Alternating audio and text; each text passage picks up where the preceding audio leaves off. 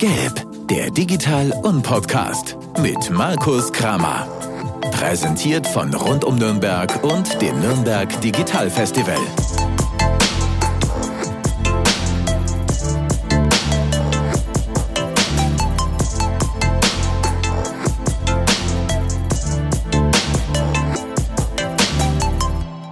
Servus und herzlich willkommen zur zweiten Ausgabe des Gelb-Podcasts, eurem Digital-Podcast des Nürnberger Digital-Festivals in Kooperation mit Rund um Nürnberg. Für unsere zweite Folge haben wir uns ein echtes digitales Urgestein aus der Nürnberger Szene eingeladen. Benno Bartels von Inside Effect ist heute mein Gast. Und Benno, wir wollen über dich, deine Firma und natürlich das Thema Mobilität sprechen heute. Aber bevor wir einsteigen in unser Gespräch, magst du dich vielleicht unseren Hörern kurz vorstellen? Ja, hallo, danke fürs Einladen. Ähm, freut mich sehr und dann auch als Nürnberger Digital-Urgestein bezeichnet zu werden. Ja, aber stimmt schon. Bin 43 Jahre alt. Insofern kann man das fast schon als Urgestein bezeichnen im Digitalzeitalter.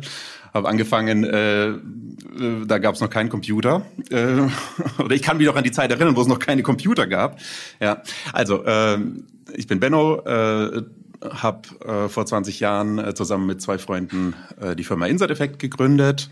Ähm, habe vorher Informatik studiert, aber davon wollte ich eigentlich dann nicht mehr so viel äh, so viel wissen, weil Programmieren, das können andere deutlich besser.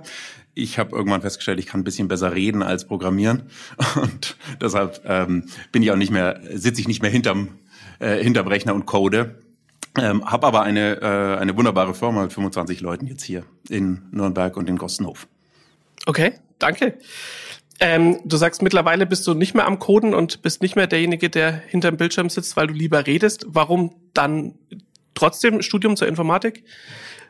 Es war irgendwie ein Fail. Äh, aber das ist nicht der Fail, von dem wir später sprechen. Den könnte ich auch mal erzählen. Nee, äh, äh, tatsächlich wollte ich irgendwas mit Medien machen.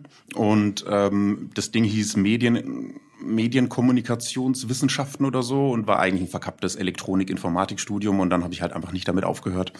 Und äh, habe aber während der Zeit trotzdem gute Dinge getan. Insofern ist es keine verlorene Zeit gewesen. Und ich habe tatsächlich, kann jetzt tatsächlich ab und zu mal ziemlich gut mitreden, wenn wir, weil wir machen ja Software. Also insofern ist es schon gut. Es ist nicht total sinnlos gewesen. Okay. Ähm, das heißt, ihr seid angetreten und äh, als Softwareentwicklungsbude und habt euch dem Thema Mobile, glaube ich, ziemlich früh verschrieben. Wie kam es dazu? Ähm, wir haben, äh, wir drei, also der Halil, der Manu und ich, äh, wir drei Gründer, äh, wir kennen uns seit seit Ewigkeiten. Also der Manu, äh, den kenne ich seit der fünften Klasse im Gymnasium in Nürnberg kennengelernt. Wir machen äh, zusammen elektronische Musik. Wir äh, fahren zusammen durch die Alpen, damals wie heute, und ähm, sind äh, dann äh, zum Studium gekommen und ich ähm, habe in einem Kaff in, äh, in, der, äh, in, in Schwaben studiert, äh, in Aalen. Kaff ist gemein, es ist ein, äh, eine süße Kleinstadt, eine schwäbische, die, die mir auch echt ans Herz gewachsen ist. Und dort habe ich äh, den Halil kennengelernt, unseren dritten Gründer. Der hatte so ein bisschen so ein äh, buchhalterischen Hintergrund, äh, finanzmäßigen. Und dann haben wir gesagt, komm, aus diesen äh, Freelancer-Aufgaben, die wir da so neben dem Studium machen. Irgendwie, ich habe bisschen Flash programmiert, also Flash Makromedia. Ich weiß nicht, ob sich da jemand noch dran erinnert. Ähm, habe ich so mit Sachen, Schrecken wahrscheinlich, ja. mit Schrecken, genau. Äh, also da habe ich ein bisschen was ähm, äh, halt ähm, entwickelt. Der Manu hat ähm, ähm Hintergrundsysteme oder so, so CMS-Zeugs entwickelt und der Halil äh, konnte das auch. Und wir haben uns dann zusammengetan und haben einfach gesagt, komm, ähm, lass uns einfach mal eine Firma gründen und lass uns dem einen Namen geben. Äh, und äh, nachdem wir alle drei uns kennengelernt haben durch äh, durchs elektronische Musik machen, äh, haben wir dem den Namen einen Namen gegeben, der aus der Musikproduktion kommt. Insert Effekt ist nämlich ein Effekt äh, bei einem Mischpult, äh, wo man ähm, mit dem man die Klänge äh, veredeln kann. Also das heißt, es kommt ein trockenes Signal rein, ähm, es läuft durch den Insert-Effekt durch, äh, zum Beispiel Reverb, Delay, äh, Flanger und sonstige Dinge und kommt veredelt hinten raus. Und das ist eigentlich genau das, was wir heute machen. Wir nehmen die, äh, ähm, die Vorhaben, die Ideen, die trockenen Ideen quasi unserer Kunden, bringen sie, bringen sie in gute ähm, User Experience, in gute Softwarelösungen und am Schluss kommen sie veredelt hinten raus. Also so ist die Geschichte zu dem Namen und das ist also im Prinzip das, äh, was wir heute noch tun. Was wir letztendlich, wie es weitergegangen ist, nachdem wir so ein bisschen Flash und Dings äh, und äh, und ähm, Hintergrundsysteme bzw. CMS gebaut haben, wie wir dann zum Mobile gekommen sind, war ähm, ich konnte nie, habe ich ja schon eingangs erwähnt, konnte nie besonders gut programmieren und ähm, die Programmiersprache in der Java-Vorlesung oder die Programmier-SDK von Java, da gibt's gibt's verschiedene, ähm, J2EE e und äh, J2ME und Java Card. Und J2ME erschien mir von dem Stack an, an Funktionen und an Klassen, die es gibt, weil es sehr eingeschränkt erschien mir noch am besten zu greifen, weil J2ME ist für Mobile Devices gewesen. Damals eben nicht äh, Smartphones, sondern so Nokia-Phones, Symbian-Phones und so weiter. Und äh, da habe ich mich dann drauf spezialisiert und deshalb habe ich mir ähm, für meine Diplomarbeit eine Firma ausgesucht, die eben so Handy, so Jamba-Spiele programmiert. Und da bin ich nach äh, Frankreich, nach Marseille gegangen, habe quasi da in einem Startup gearbeitet und habe äh, äh, so Jamba-Spiele programmiert und äh, bin dann die ganze Zeit mit Handys in Verbindung gekommen und äh, habe dann auch die Browser gesehen und als ich dann nach Hause gekommen bin, haben wir gesehen, okay, ähm, mit diesen Handys kann man doch mehr machen als nur telefonieren und SMS schreiben. Wir könnten eigentlich mal schauen, ob wir diese Websachen, die wir da machen, so zusammenschrumpfen können, dass die auf diesen WAP-Browsern und so weiter auch funktionieren. Und das war im Prinzip der Anfang. Ja, und äh, dass das zum Erfolg geworden ist, das glaube ich, können wir mittlerweile alle bestätigen. Und dass das Thema Mobile Development mittlerweile ein großes ist, äh, ist, glaube ich, auch klar. Ähm, wie, wie kam dann die, die Spezialisierung oder die Ausrichtung in Richtung der Mobility-Themen? Weil wenn ihr gestartet seid als Softwareentwicklungsunternehmen, die zwar mobile oder mobile Software schreiben, aber jetzt noch nicht den Fokus hatten auf das Mobilitätsthema, wie seid ihr, seid ihr in die Richtung ähm, Mobilität gekommen?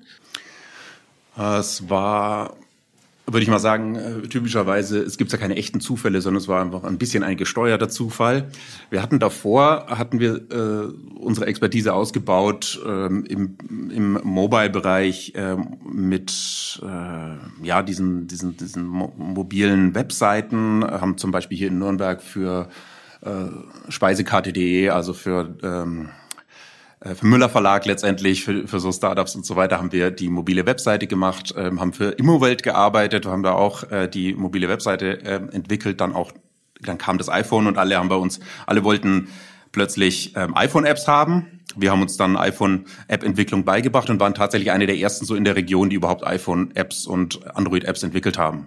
Weil wir hatten halt schon die Kundschaft, die sich irgendwie mit Mobile beschäftigt. Und äh, einer von diesen Kunden, das war dann eben auch nicht nur regionale, sondern auch durchaus überregionale Banken und was weiß ich was. Und einer von den Kunden war dann plötzlich, äh, war eben äh, die DB Vertrieb, also die, die Vertriebsgesellschaft der Deutschen Bahn. Die kam auf uns zu über irgendwelche Umwege und wollte ihre Webseite, die m.bahn.de, damals gab es das noch mit m. und .mobi und so Zeug, die wollten die touchfreundlich haben. Die war nämlich noch überhaupt nicht touchfreundlich bedienbar. Also die war, die hatte irgendwie auf anderen äh, Geräten die funktioniert, aber auf, auf Touchscreens überhaupt nicht. Und dann kam eben die Bahn, dann haben wir die ähm, optimiert, haben die besser gemacht, ähm, haben die getestet, haben dann erstmal gemerkt, okay, auf Touchscreens heißt auch Usability ist ganz wichtig. Und das hat denen gefallen, uns auch.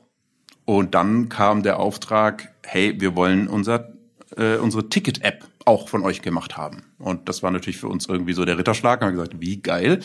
Das erste Mal eine App, die wirklich gebraucht wird. Also nichts gegen Immowelt, die wird schon auch gebraucht, aber nur für unsere, äh, für unser Gefühl war die App für die Deutsche Bahn richtig geil, weil wir saßen dann im Zug drin, haben gesehen, wie der Nachbar ähm, unsere App aus der Tasche zieht und die äh, bedient und manchmal hat es funktioniert und manchmal hat es nicht funktioniert und wenn es nicht funktioniert hat, haben wir gesehen, oh, da müssen wir was tun. Das heißt also, wir haben auch gemerkt, Usability wird immer wichtiger und äh, vor allem Softwarequalität äh, und, und, und, und einfach die Robustheit dieser Systeme.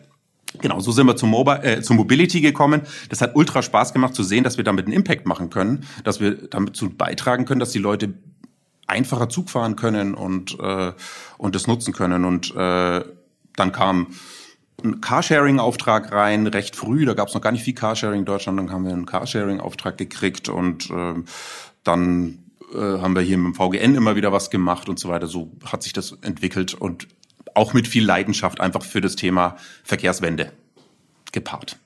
Okay. Ja, ich habe gelesen, dass ihr für, für einige namhafte Autohersteller Carsharing-Apps gebaut habt. Mhm. Ähm, ist gar nicht so bekannt, glaube ich, dass wir so einen Player in Nürnberg haben, der sowas gemacht hat und macht. Ähm, wie seid ihr da rangekommen? War es tatsächlich, dass, dass du sagst, ähm, das deutsche Bahnthema war der Einstieg und dann mit viel Passion Projekte umsetzen und zeigen, was man kann? Ja, also das, ähm, das kann man so sagen. Also das ist gar nicht so einfach, an solche, an solche Kunden ranzukommen. Äh, das eine ist, wir haben ähm, im Laufe unserer, in unserer Entwicklung, das ist jetzt mittlerweile sechs, äh, sieben Jahre her, haben wir äh, einen ganz wichtigen Partner ähm, kennengelernt, äh, der dann ein bisschen später auch unser Gesellschafter geworden ist. Äh, das ist die, die Choice aus Nürnberg und die kommen aus dem Bereich Rent a Car. Und so haben wir gemeinsam mit denen ähm, diese äh, immer mehr ähm, Carsharing-Apps für unterschiedliche ähm, Hersteller umgesetzt und halt an, konnten anfangen zu überzeugen mit einem System, das ähm, ein Auto öffnen kann mit Hilfe von Bluetooth und äh, und wieder schließen kann äh, und und eine Buchungs Buchung auslösen kann. Also das war nicht ganz alleine ähm, Insert-Effekt, äh, Akquisearbeit, äh, sondern eben zusammen mit denen. Aber äh, so entstehen so, mit in so einer Partnerschaft und dann auch in einem Gesellschafterverhältnis entstehen gute Projekte. Okay.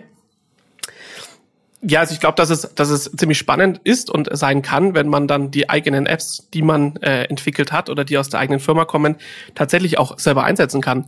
Also ich weiß, dass du jetzt gerade mit dem Fahrrad hierher gekommen bist aus der Nürnberger Innenstadt aufs Vierter Land sozusagen. Wie sieht denn dein Mobilitätscocktail, dein persönlicher aus? Also wie, wie bist du unterwegs? Wie bist du mobil? Also ich bin tatsächlich äh, sehr viel Fahrrad äh, mit dem Fahrrad unterwegs, äh, wirklich wenn es äh, nur irgendwie geht. Habe auch einen ganzen ganzen Stall voll voll, voll Stahlrahmen-Fahrräder äh, in, in der Garage und äh, bin da vielleicht ein bisschen nerdy unterwegs. Ähm, Fahre aber tatsächlich echt mh, mm, ungern ähm, Auto. Also es ist tatsächlich so. Also es ist nicht so, dass es mir das Autofahren selber dann keinen Spaß macht. Äh, sitz auch in einem Tesla drin und denk mir, wow, was ein geil, ist das für eine, für eine Beschleunigung und so weiter. Oder wenn dann mal das Ding ist und dann kann ich Musik aufdrehen und so weiter. Das ist schon praktisch. Schön Sachen reinschmeißen und, äh, und so. Aber jetzt so auf die lange Strecke und so weiter, wenn ich die Wahl habe, dann fahre ich einfach sehr, sehr gerne Zug und, ähm, und, ähm, und dann Fahrrad. Meistens leihe ich mir dann in der Stadt, in der ich ankomme, also ich fahre öfters nach Berlin, dann ist es halt einfach, dort nehme ich mir dann äh, so ein, so ein Nextbike und, äh, und fahre dann damit rum.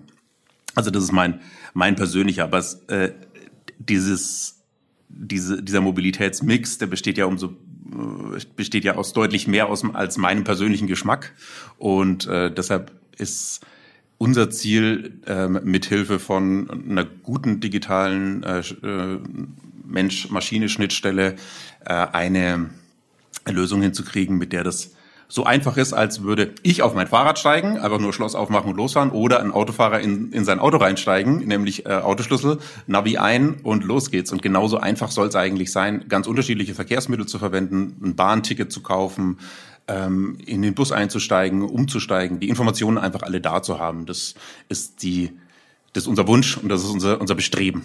Okay, und euer Ziel, verstehe.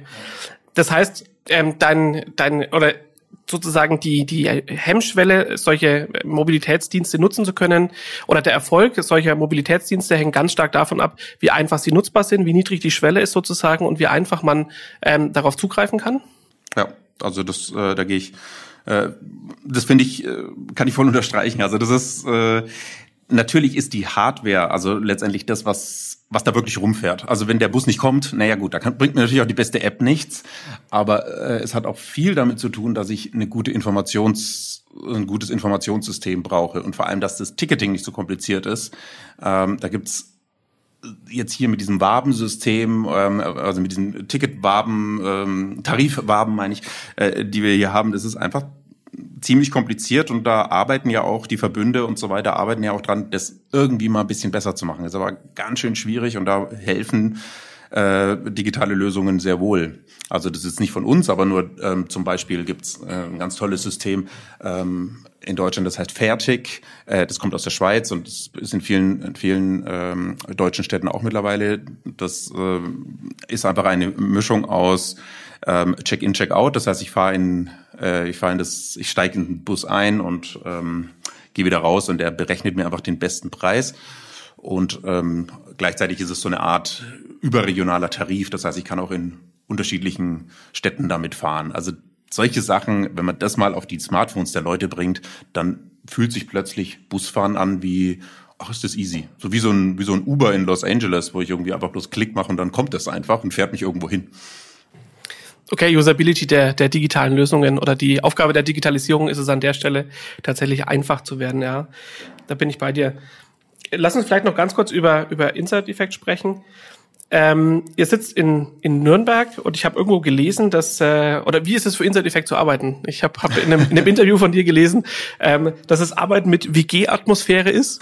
Wie habt ihr euch das über die Zeit äh, bewahrt oder wie, wie, wie, wie sieht euer Arbeitsalltag aus? Also jetzt abgesehen von Corona. Abgesehen von Corona muss man schon sagen, wobei auch auch mit Corona ist es irgendwie ganz nett. Also es ist tatsächlich so, dass dass die, das Unternehmen ist einfach wirklich von drei sehr guten Freunden entstanden. Und ich glaube, das merkt man, wir sind nie irgendwie zusammengecastet, weil wir irgendwie zusammen jetzt ein großes, das große Geld machen wollten, sondern wir haben einfach Lust gehabt, zusammen zu arbeiten. Und wir haben uns dafür entschieden, ähm, eben nicht nach dem, immer nach dem Großen zu streben, sondern auch nach Spannendem äh, zu streben. Und haben uns mit, mit Leuten äh, zusammengetan, die ähnlich wie wir ticken. Und aus diesem Kern ist über die Jahre äh, echt eine gute Atmosphäre entstanden. Ich, äh, ich krieg das, also ich bin natürlich total betriebsblind und, und, und kann jetzt über meine Firma irgendwie noch so doll sagen wie so, sowas, aber ich krieg's wirklich auch mit und es geht wirklich es, es geht ganz, ganz angenehm an bei uns mit den äh, wie sich die Leute engagieren. Mittlerweile bin ich auch nur noch der einzige Geschäftsführer. Einer, äh, also der Halil hat äh, letztes Jahr das, das Unternehmen verlassen, hat geht, geht andere Wege, aber ich mache das jetzt allein weiter und da merke ich auch, wie wie viel Zusammenhalt da da ist. Dann, ähm, was auch so ist, ist, weil du sagst WG-Atmosphäre, es ist, ähm, ich gehe manchmal in so eine ganz neue ähm, hippe Büros rein und da merke ich, okay, da wird viel getan, damit es so ein bisschen ausschaut wie bei uns. Also äh, so jetzt hier irgendwie, da, da werden dann äh, teuer Designer ähm, engagiert, die äh, die die dann ähm, coole Tische zusammenbauen und und die äh, die Teppiche hinlegen und bei uns ist es ist es einfach so passiert. Also da hat irgendwie einfach jemand mal von zu Hause von der Oma, okay, die Oma ist gestorben, hat ein paar Teppiche, bringe ich jetzt hin mit und dann hängen da Teppiche da äh, liegen da Teppiche rum. Und äh, so entsteht, das ist ein bisschen Chaos, ja, aber es entsteht ein wunderschönes Ding, zum Beispiel jetzt ganz ganz neues Feature kurz vor Corona ist tatsächlich hat ein ähm, äh, Mitarbeiter hat gesagt, ich habe zu Hause zwei Klaviere stehen, äh, auch äh, von von meiner Oma, äh, eins davon kann man noch ganz gut stimmen. Ähm, komm, wir bringen das Klavier ins Büro. Jetzt haben wir also einen Klavierservice äh, engagiert, der hat das Klavier in den zweiten Stock der Hessestraße äh, äh, gebracht. Wir haben einige, die bei uns Klavier spielen, inklusive mir. Und ich mache jetzt zum Beispiel mein, meine Klavierstunde findet statt im Büro ähm, gestreamt natürlich wegen Corona äh, und ich und auf diesem wunderschönen alten Klavier und es schallt durch das ganze durch das ganze Treppenhaus. Also solche Sachen, das da bin ich ein bisschen finde ich schon selber ein bisschen cool, muss ich zugeben. zu Recht, zu Recht, ja. Also ist gewachsen und ähm, habt ihr euch sozusagen äh, bewahrt diese diese diese Atmosphäre.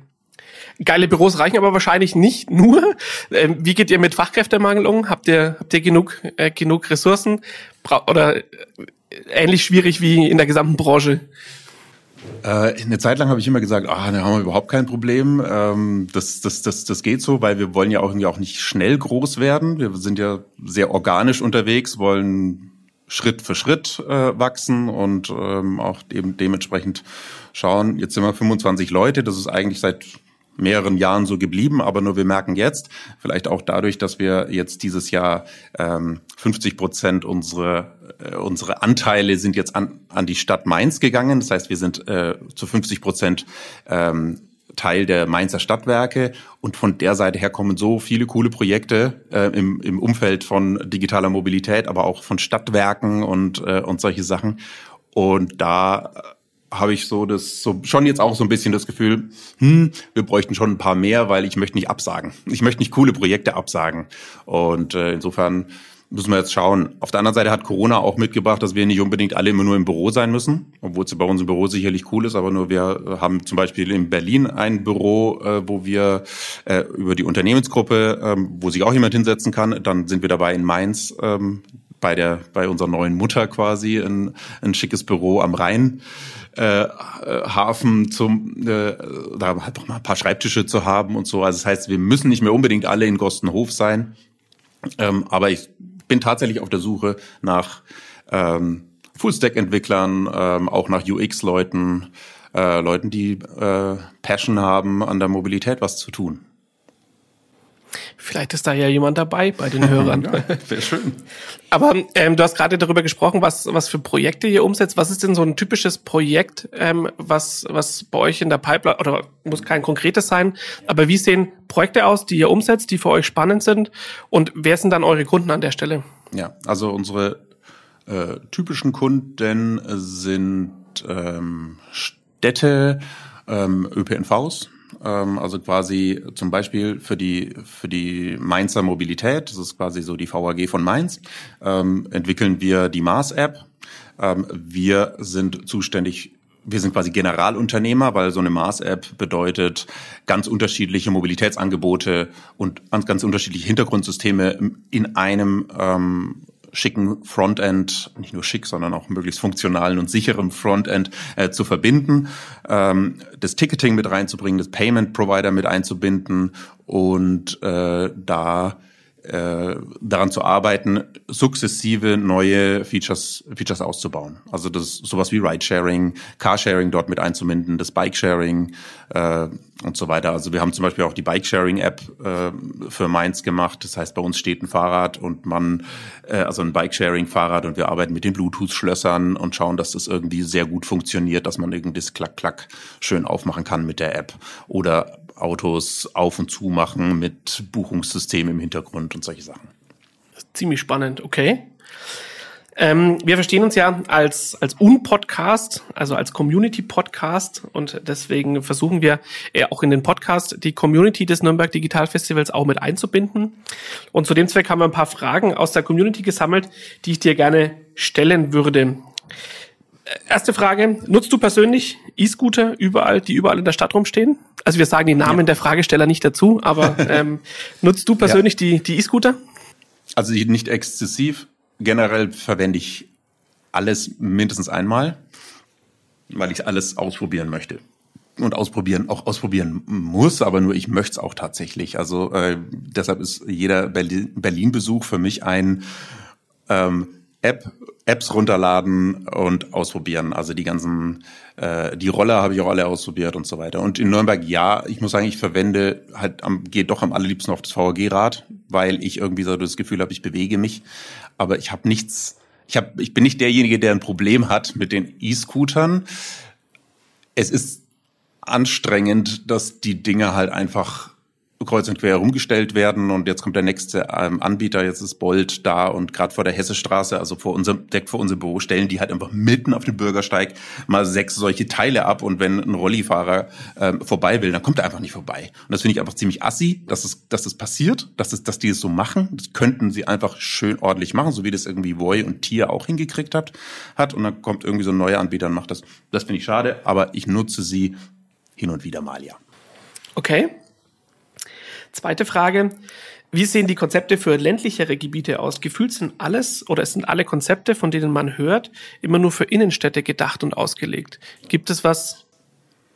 Ja, ähm, also es ist tatsächlich, es wird, wird sehr, sehr viel immer an, an, an Innenstädte gedacht, aber wir haben ähm, uns ab einem gewissen Punkt tatsächlich mal abgeschminkt äh, zu sagen, wir wollen immer nur die großen Städte haben ähm, für unsere für unsere Services, sondern wir gehen tatsächlich mit unserem Produkt. Also wir haben so ein Mobility Stack, das ist so ein, also ein, ein, ein App-System, das ist so flexibel gemacht, dass es tatsächlich für für den ländlichen Raum gedacht ist.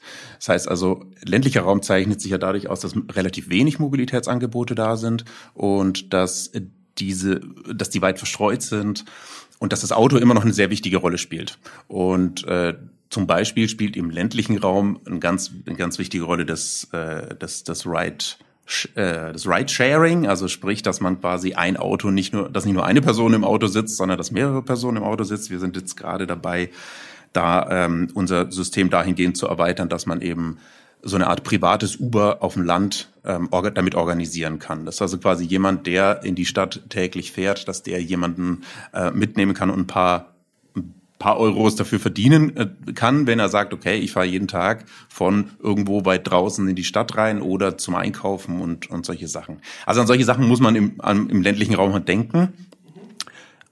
Plus Dinge, die tatsächlich nicht digital abgebildet sind, die, die sind so Stadt- und Landentwicklungsmäßig, nämlich, finde ich ganz wichtig, die Ortschaften dürfen nicht sterben. In den Ortschaften müssen äh, weiterhin Läden sein, Ärzte sein und solche Sachen. Das ist, weil sonst macht man wirklich, bringt man alles so ins, ins, ins Zentrum rein. Und äh, das ist aber eine Sache, da kann ich leider mit digitalen Lösungen recht wenig tun, aber äh, wir versuchen es. Verstehe. Gibt es oder dritte Frage ähm, aus unserer oder aus der Community des Nürnberg Digital Festivals. Gibt es oder wird es geben, deiner Meinung nach, eine nachhaltige, vielleicht auch digital organisierte Alternative für das Fortbewegen über längere Strecken? Also Stichwort Flugreisen. Ich habe mich sehr gefreut, als ich jetzt das gehört habe, dass es, äh, dass es ähm, in Richtung Elektroflugzeuge da in Nürnberg was passiert. Äh, da wird ja auch sehr viel geforscht. Äh, hier äh, in, in, an verschiedenen Ecken und jetzt entsteht da was. Ich habe es meiner zwölfjährigen Tochter heute, als wir am Flughafen, wir haben Corona-Test am Flughafen gemacht, sind gerade daran vorbeigegangen, hier, wenn du mal groß bist, dann können wir hier vielleicht mit einem Elektroflugzeug äh, in, in eine andere Stadt fliegen. Ähm, ich hoffe es sehr. Ich bin aber da auch wirklich, ähm, ja, äh, ich denke, der, der, der, der Trick ist es, in hat mir jetzt natürlich Anna, Anna Baerbock, Alena Baerbock vorweggenommen. Äh, aber nur ich bin auch schon sehr der Meinung, dass man den, Zug, den Schienenverkehr einfach verstärken muss. Und äh, diese Kurzstreckenflüge in, innerhalb von Deutschland finde ich echt affig. Also ähm, das muss es muss besser werden mit, äh, mit der Schiene ähm, und da würde ich sehr viel draufsetzen. Und dann, ja, wenn ich nach Thailand fliegen will und muss, dann ist das halt leider so. Aber dass man zumindest den Kurzstreckenverkehr ja, äh, innerhalb Deutschlands, drauf, dass man da was tun kann, ja. Dass man das auf Richtung Schiene verlagern kann. Letzte Frage. Warum haben die Öffis, also die öffentlichen Verkehrsmittel, so einen schlechten Ruf? Haben sie einen schlechten Ruf? Ja, sie haben doch äh, leider einen schlechten Ruf. Ähm, und es es ist so ein bisschen wie die Post und, äh, und die Telekom. Es ist halt irgendwie alles, was irgendwie so, so halb staatlich, jetzt mal ein bisschen vom, mit den schwarzen Hut aufgesetzt, alles, was so halb staatlich ist, ist irgendwie mal so zum draufbashen. Ähm, die machen es aber auch teilweise, äh, machen es aber auch teilweise ähm, schlecht. Aber ich finde, es zeigt auch, es gibt auch viele Beispiele, wo man sagen kann, okay, wenn die was äh, wenn die an ihrer Außenwirkung was tun, wenn die an ihrer Kultur was, äh, was arbeiten. Also sprich, wenn die ein bisschen davon lernen, wie die freie Wirtschaft tickt, ähm, nämlich kundenorientierter zu sein, auch Mitarbeiter so auszubilden, dass sie quasi, dass sie auch ein, ein, ein agiles Mindset haben, dann, dann kann da viel passieren. Also ich merke das jetzt in, bei der Mainzer Mobilität ist tatsächlich, wir wären nicht Tochter von der Mainzer Mobilität geworden, äh, wenn wir nicht gemerkt hätten, die ticken auch ein bisschen wie wir, weil die haben äh, Service-Design-Räume, die arbeiten ganz, ganz eng äh, in Tests mit Kunden zusammen, äh, Usability-Tests, die haben auch ein super cooles CI, äh, agieren modern und neu. Da ist jetzt nicht die VAG irgendwie, die tun schon auch was, jetzt mittlerweile, ja, aber nur als wir da vor, vor ein paar Jahren damit angefangen haben, war irgendwie VAG noch ein bisschen, hm, und ist auch schwieriger in einer größeren Stadt. Aber hier in einer äh, man muss einfach als äh, privates, äh, als öffentliches Unternehmen muss man noch mal eine Meile mehr gehen, ähm, um ähm, einen guten, eine gute Kundenorientierung hinzukriegen. Okay, verstanden. Als letzten inhaltlichen Block in, de, in dem Podcast versuchen wir zu etablieren, dass wir mit unseren Gästen über deren größte Fails in Bezug auf ihre berufliche Laufbahn oder ihr berufliches Wirken zu sprechen, weil wir denken, dass Fehlerkultur und auch was ganz verdammt Wichtiges ist und was Essentielles ist und das auch Scheitern dazugehört. Es gibt auch im, im Rahmen des Festivals da einige Veranstaltungen, die sich damit beschäftigen. Benno, magst du uns deinen, deinen größten beruflichen Fail äh, teilen und vielleicht auch, was du daraus gelernt hast oder was, was daraus lernbar ist? Ja, sehr gerne sogar. Also, ähm, ich wusste ja, dass die Frage kommt. Ähm, und also folgende Geschichte. Ähm, eigentlich kann man sagen, also die, die äh, Long Story Short ist, und das drumherum kann ich noch erzählen, ist, ähm, ich glaube, ich habe den wichtigsten Auftrag unseres, äh, unseres, unserer Firmengeschichte damit verballert, indem ich beim Kunden äh, die Fernbedienung des, äh, des, des Ventilators während der Besprechung zerlegt habe. also, äh, das war die kurze Story und die lange war, ähm, wir haben als Nürnberger Unternehmen, das sich für Mobilität interessiert, natürlich, natürlich will man als Unternehmen das lokale Unternehmen mit seinen, mit seinen Dienstleistungen bedienen. Also sprich, die VAG war für uns der Traum- und Wunschkunde, ist für uns nach wie vor der Traum- und Wunschkunde, weil wir äh, alle unsere Mitarbeitenden äh, nutzen sie tagtäglich. Und das heißt, wir wollen ja unseren eigenen Scheiß, den wir produzieren, den möchten wir ja auch benutzen. Und wenn das jetzt in Mainz ist, dann ist es zwar cool, dass äh, wenn wir mal in Mainz sind, aber nur eigentlich wollen wir vor der Haustür auch ein bisschen was verbessern. Und deshalb haben wir sehr, sehr viel dran gearbeitet, dass wir für die, äh, für die, für die VAG ähm, eine gute App ähm, entwickeln und haben sehr, sehr viel dran gearbeitet, dass sich dieses Unternehmen ein Stückchen in diese Richtung bewegt, ein, ein Stückchen Richtung Agilität, ein Stückchen in Richtung Digitalisierung ähm, und, ähm, und Kundenorientierung. Und ich glaube, das haben wir auch haben wir ein kleines Stückchen dazu beigetragen. Wir haben die Future Mobility Days im Rahmen der, äh, der Nürnberg Web Week äh, und Digital Festival haben die organisiert, haben da äh, immer wieder Leute mit, mit reingenommen von der VAG. Äh, wir haben bei der VAG Veranstaltungen gemacht, zusammen mit der Energie und so weiter. Also ich glaube, da ist ein bisschen was entstanden dort. Und irgendwann war dann, juhu, der Moment gekommen, es wird eine riesengroße Ausschreibung geben, ähm, um die neue Nürnberg Mobil-App ähm, zu entwickeln.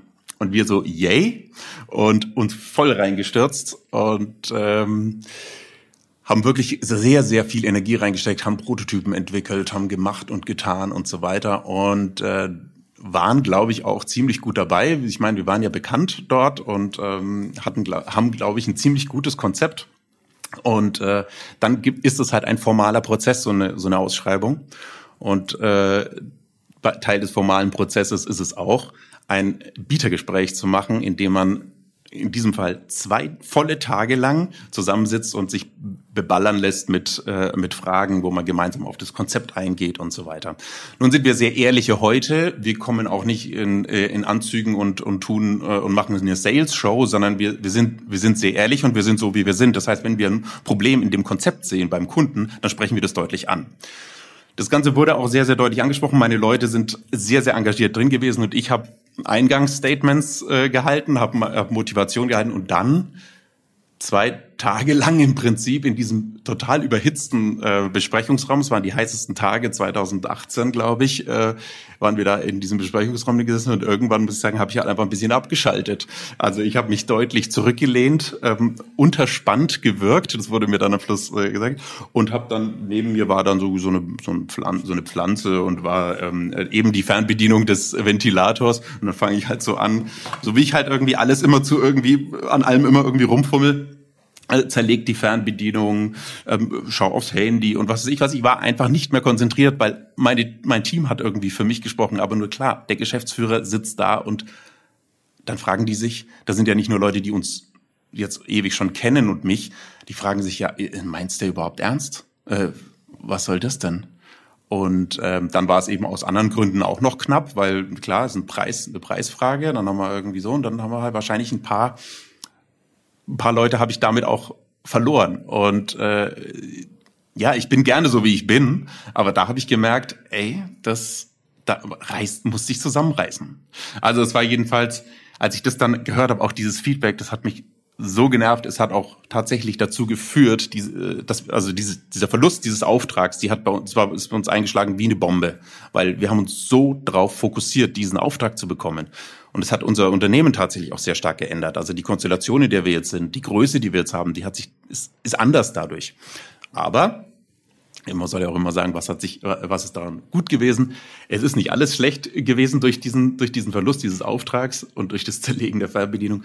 Weil wir haben ähm, offenbar dann an anderer Stelle überzeugt bei der VAG. Äh, wir sind jetzt nicht diejenigen, die jetzt die App entwickelt haben, aber wir haben einen super langfristigen, tollen Auftrag gekriegt von denen, diese App von der Usability-Seite her zu begleiten. Das heißt also, wir sind im Prinzip jetzt zwar nicht für die App selber, für die Technik verantwortlich, aber für, für alles, was mit dem Konzept und mit dem, äh, mit, mit, mit dem, mit der Herangehensweise, mit dem, mit dem, mit dem Interface zu tun hat. Da sind wir äh, dafür verantwortlich, haben also unsere UX-Mannschaft da drauf gesetzt und das ist ja auch ein ganz guter Auftrag geworden und das ist ein langfristiger Auftrag und äh, lang nicht so risikoreich wie die Entwicklung von so einem von so einem Riesensystem.